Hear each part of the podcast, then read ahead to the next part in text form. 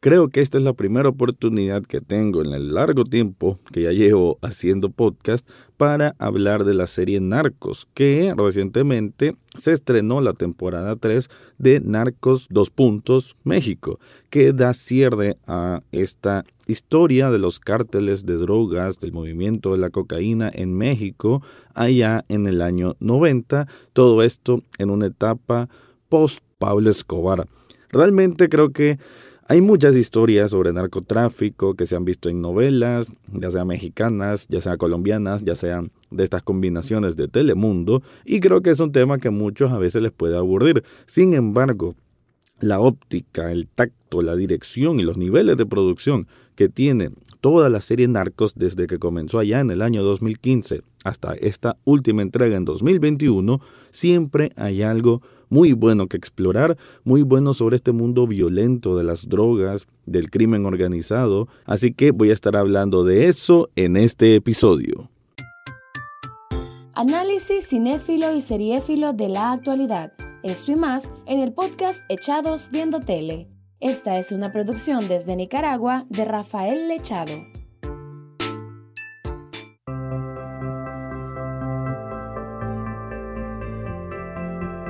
Bienvenido o bienvenida a un nuevo episodio de Echados Viendo Tele, el espacio para escuchar crítica, comentarios, opinión del mundo de las series y algunas veces de películas. Me quedo en este apartado con una serie que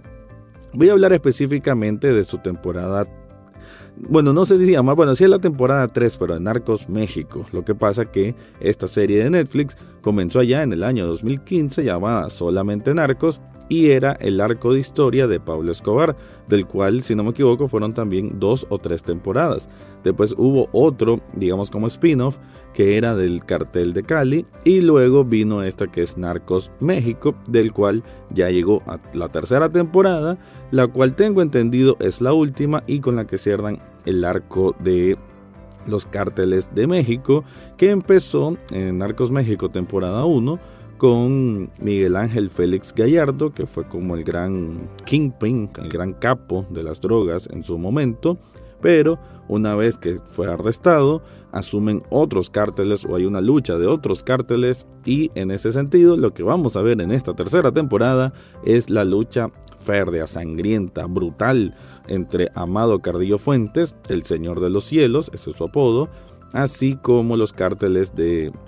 Sinaloa, y de Tijuana con los hermanos Arellano. Y también por ahí que vemos a El Chapo, que el Chapo en los últimos años, esto todavía es en los años 90, pero en los últimos años, en la vida real, el Chapo es quien había controlado bastante todo el movimiento de drogas en México hacia Estados Unidos, pero no sé si va a haber otra producción que se encargue solamente de El Chapo en tiempos más actuales, lo que sí que es un cierre de arco bastante, bastante bien logrado. Porque creo de que Narcos en, en general, pero sobre todo esta temporada 3 de Narcos México es una de las mejores, es porque siento que a nivel de producción tiene una dedicación muchísimo más importante. La verdad es que, y no solamente me refiero a, a la trama, como la saben mover muy bien, son capítulos de a veces más de una hora, son 10 episodios, pero nunca aburre. Creo que lleva una, una estela de cómo se van contando la historia que va muy bien conectada con muchas, muchas subtramas que todas aportan a darte un panorama de ese clima de violencia, ¿no? Ese clima del crimen, de las injusticias, de la corrupción. Hay mucho, mucho que explorar y también dan chance, y creo que fue para mí lo más importante de porque dije, bueno, tengo que grabar un episodio sobre Narcos México temporada 3 y es porque también dan aquello del cómo todo esto del mundo del crimen y, demás no solamente tiene que verse como el lado de la acción, de los disparos, de la sangre, de los asesinatos, sino también de cómo hay cómo, se va, cómo se haciendo volátil ¿no? la propia percepción humana para las personas involucradas en tratar de componer esa situación. Eso lo vemos con el personaje de Walt, que es un agente de la DEA, que a lo largo de estas tres temporadas de Narcos México es quien siempre está tratando de, obviamente, romper a estos eh, a estos cárteles, ¿no? O sea, descubrirlos y que los metan presos. Pero él tampoco es que sea la mejor persona del mundo. No es que por ser policía, por ser detective, ya automáticamente es una persona buena. Peor siendo un policía norteamericano. Y creo que aquí lo saben reflejar bien. Él no es una persona como que esté llena de luz, sino al contrario, es una persona que está rodeada de sombras y que cada vez se tiene que tomar decisiones más, más duras, porque lo que a él le importa es el fin, ¿no? Entonces su mentalidad es el fin justifica los medios. Y otro personaje que aquí es de hecho una subtrama muy, muy interesante, que ojalá de hecho pudieran avanzar con una película o incluso una, un spin-off como tal sobre las muertes de las mujeres en Juárez, los femicidios, que esto fue un caso muy, muy sonado ya en los 90, yo lo recuerdo así vagamente, porque eh, se nota, ¿no?, cómo existía una barbaridad, una cantidad exorbitante de mujeres que aparecían muertas en Ciudad Juárez y que nadie investigaba al respecto. Y que aquí la exploración de ese tema lo hacen a través de un policía, se llama Víctor, que es interpretado por un gran, gran, gran actor mexicano, ahorita se me escapa el nombre, pero es el mismo de Club de Cuervos y de muchas otras películas, que nuevamente demuestra la calidad actoral que tiene y que para mí es una de las más grandes que hay en este país azteca. Pero no solo él, la verdad que a nivel de actuación, Narcos México tiene un cast increíble. Creo que absolutamente nadie está fallando, todos se sienten muy bien. Tal vez algunos terciarios por ahí no tanto, pero en general la dirección ayuda mucho a tapar si acaso alguna falencia con la actuación y eso permite que la historia, uno, o sea, que la historia es súper inmersiva, realmente es súper, súper emocionante y por eso también decía de que los episodios difícilmente aburren, porque todos van llevando un ritmo adecuado. Es cierto que, que eh, tal vez los primeros episodios un poquito fuego lento, pero después las cosas van acelerando, además de que en cada episodio o en la mayoría de ellos hay secuencias en las que hay disparos y demás, así que difícilmente uno se puede mm, desatender, ¿no? En estas situaciones, porque siempre, siempre son bastante emotivas y como que cumplen bastante bien. Hay de, hay de hecho episodios que son dirigidos por el propio Wagner Moura, que Wagner Moura es el actor y director brasileño que interpretó a Pablo Escobar. Hay varios episodios que él los dirige y eso me pareció muy interesante. Y a nivel de música, que hay que decirlo, la música es otro personaje dentro de esta serie es por el grandioso Gustavo Santaolalla, que ya sabemos la calidad de productor musical que es y que aquí imprime todo ese sentimiento tan necesario como para como darle esa reflexión y ese igual ese sabor latino, de ese sabor mexicano en este caso con esas guitarras que se siente tan tan fuerte, ¿no? Y que ayuda para esos momentos de, desesperación, de frustración, de crimen, de acción. Realmente toda la música de Gustavo Santa Olaya cae perfecto para esta serie Narcos México y sobre todo en esta temporada 3. Voy a continuar hablando un poco más al respecto, pero antes te quiero contar algo. Ya nos acercamos a Navidad y es importante ir buscando regalos para esa persona especial o para vos mismo y uno de ellos puede ser una camiseta de Subli Shop Nicaragua. Ahí cualquier camiseta, cualquier taza, cualquier artículo de celular, cualquier cojín y muchos, muchos otros ítems lo puedes personalizar con un diseño a tu gusto. Pero también puedes hacer una selección de todos los que tienen ahí que van desde temas de películas, temas de bandas de rock, temas de anime, de todo un poco. Yo tengo varios artículos con ellos, no me puedo quejar de ninguno y a vos te invito a que visites el enlace que está en este episodio para que descubras todo lo que hacen ahí. Voy a hablar ahora un poco del general de lo que va la trama, de cómo va evolucionando sin caer en spoilers, obviamente, este es un podcast libre de spoilers, pero también hablar de una subtrama que me pareció bastante interesante y que no habían en las temporadas anteriores tenido la oportunidad de explorar, y es en este caso representado por un periódico que se llama La Voz, y es el papel de los periodistas en tratar de digamos, divulgar o de descifrar o de exponer a todos los corruptos de, del gobierno, en este caso el gobierno mexicano, y su relación con los cárteles de drogas. Si hay algo que tiene la serie que me parece bastante audaz, hay que decirlo, habría que ver cómo lo toman esto los mexicanos y para vos, si sos de México y me estás escuchando, porque sé que hay mucha audiencia de México que me escucha, bueno, comentame un poco en las redes sociales de Echados Viendo Tele qué tan eh, certeros son ellos con lo que a mí me parece audaz, que es esos por así decir, ataques directos a varios políticos mexicanos, aquí, pero lo dicen, o sea, no, especulan, es una serie que no especula cuando habla de, de, actos de corrupción o de alianzas, de acuerdos que tienen, tenían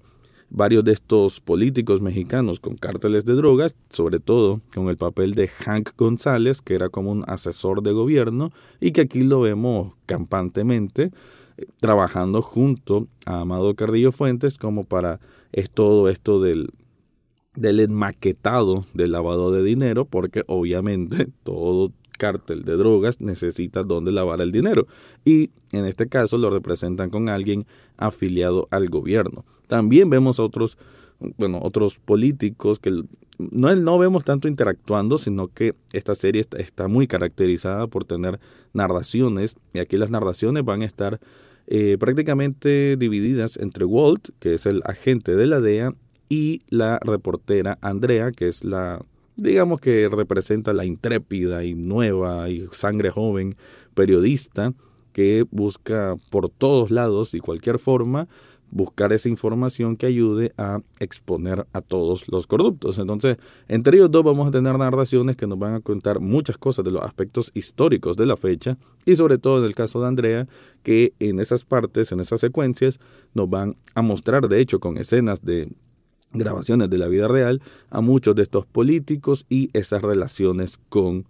eh, bueno, con todo el, crimen organizado. Entonces me parece interesante cómo abordan este tema. También el, creo que el papel de Andrea se me hace, se me hace bastante bien porque, porque es eso, ¿no? Esa, esa intención periodística de llegar hasta el final, pero también vemos cómo hay que ser prudente, ¿no? Ella como es la joven, a veces es un poco atolondrada, un poco torpe, un poco demasiado frontal, cuando sí, obviamente un periodista debe tener eso, pero también debe tener la cautela, en, sobre todo en este caso, en casos tan delicados, y por eso me parece bien el trabajo de su editor, que al mismo tiempo es una, es una forma de mentor, ¿no? El editor a veces le dice, mira, hagamos esto, pero hagámoslo bien, no te expongas, y bueno, una serie de cosas. Me parece que la subtrama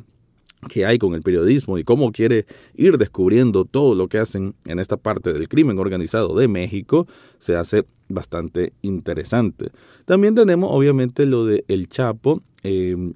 y, y bueno, y en general, aunque sea una serie de mucho, mucho, o sea, algo muy, hasta pudiéramos decir terrorífico, ¿no? De tantas muertes, tanta sangre que hay alrededor del cártel de drogas, también tienen ciertas partes que, que tiene ese humor mexicano. Y creo que parte de ello lo vemos con el propio Chapo, que aquí lo vemos, bueno, bastante joven, y que es un hombre que eh, también tiene esto de ser un poco como apresurado, ¿no? Entonces hay alguien que siempre lo tiene que estar ahí protegiendo, eh, él aquí ya lo vemos en la cárcel, que si no me equivoco en la historia es primera vez que estuvo en la cárcel, ya después saldría y demás. Eh, y vemos cómo él va agarrando ese, ese gusto de ser un capo, de tener la,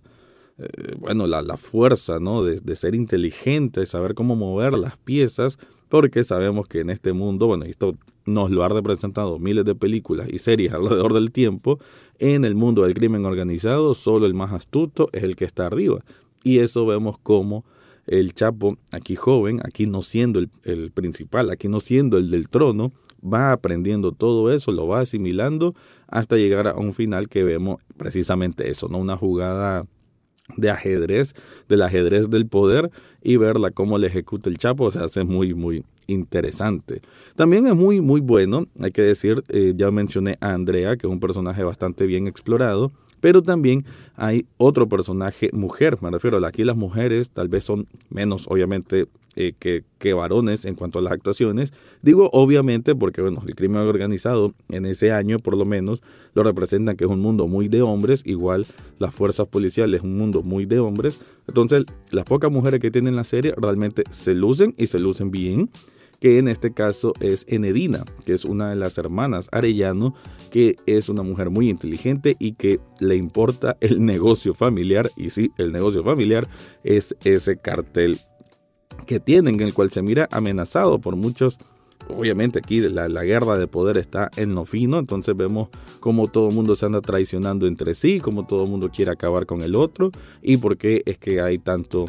baño de sangre. En este caso también está el hermano de Nedina y de, de Benjamín, que Benjamín es como la cabeza, que es Ramón. Ramón viene siendo casi el, matón y él trabaja junto con otros que se le llamó en su momento Narcos Juniors. Y esta historia se me hace muy, muy curiosa. Y es que los Narcos Juniors eran simplemente gente adinerada, hijos de gente adinerada que le gustaba jugar a ser gángster y literalmente se involucraban con, bueno, con personas del cártel. O sea, increíble, ¿no?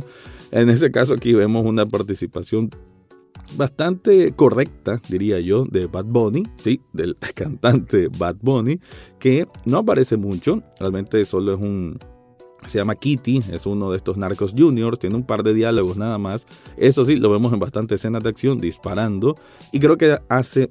sinceramente hace buen papel, ¿no? No trata de lucirse en lo que no le corresponde. Cuando le toca hablar como mexicano, suena como mexicano desde mi punto de vista y creo que no es aquello de querer opacar a los demás, simplemente es un actor invitado y como que eso, respeta el que el director le, dijo, le dijo, mira, vos sos un actor invitado y ya está. Entonces, es un cameo prácticamente, así me parece bastante, bastante bien. También hay otro actor que de hecho es argentino, que hace aquí el papel de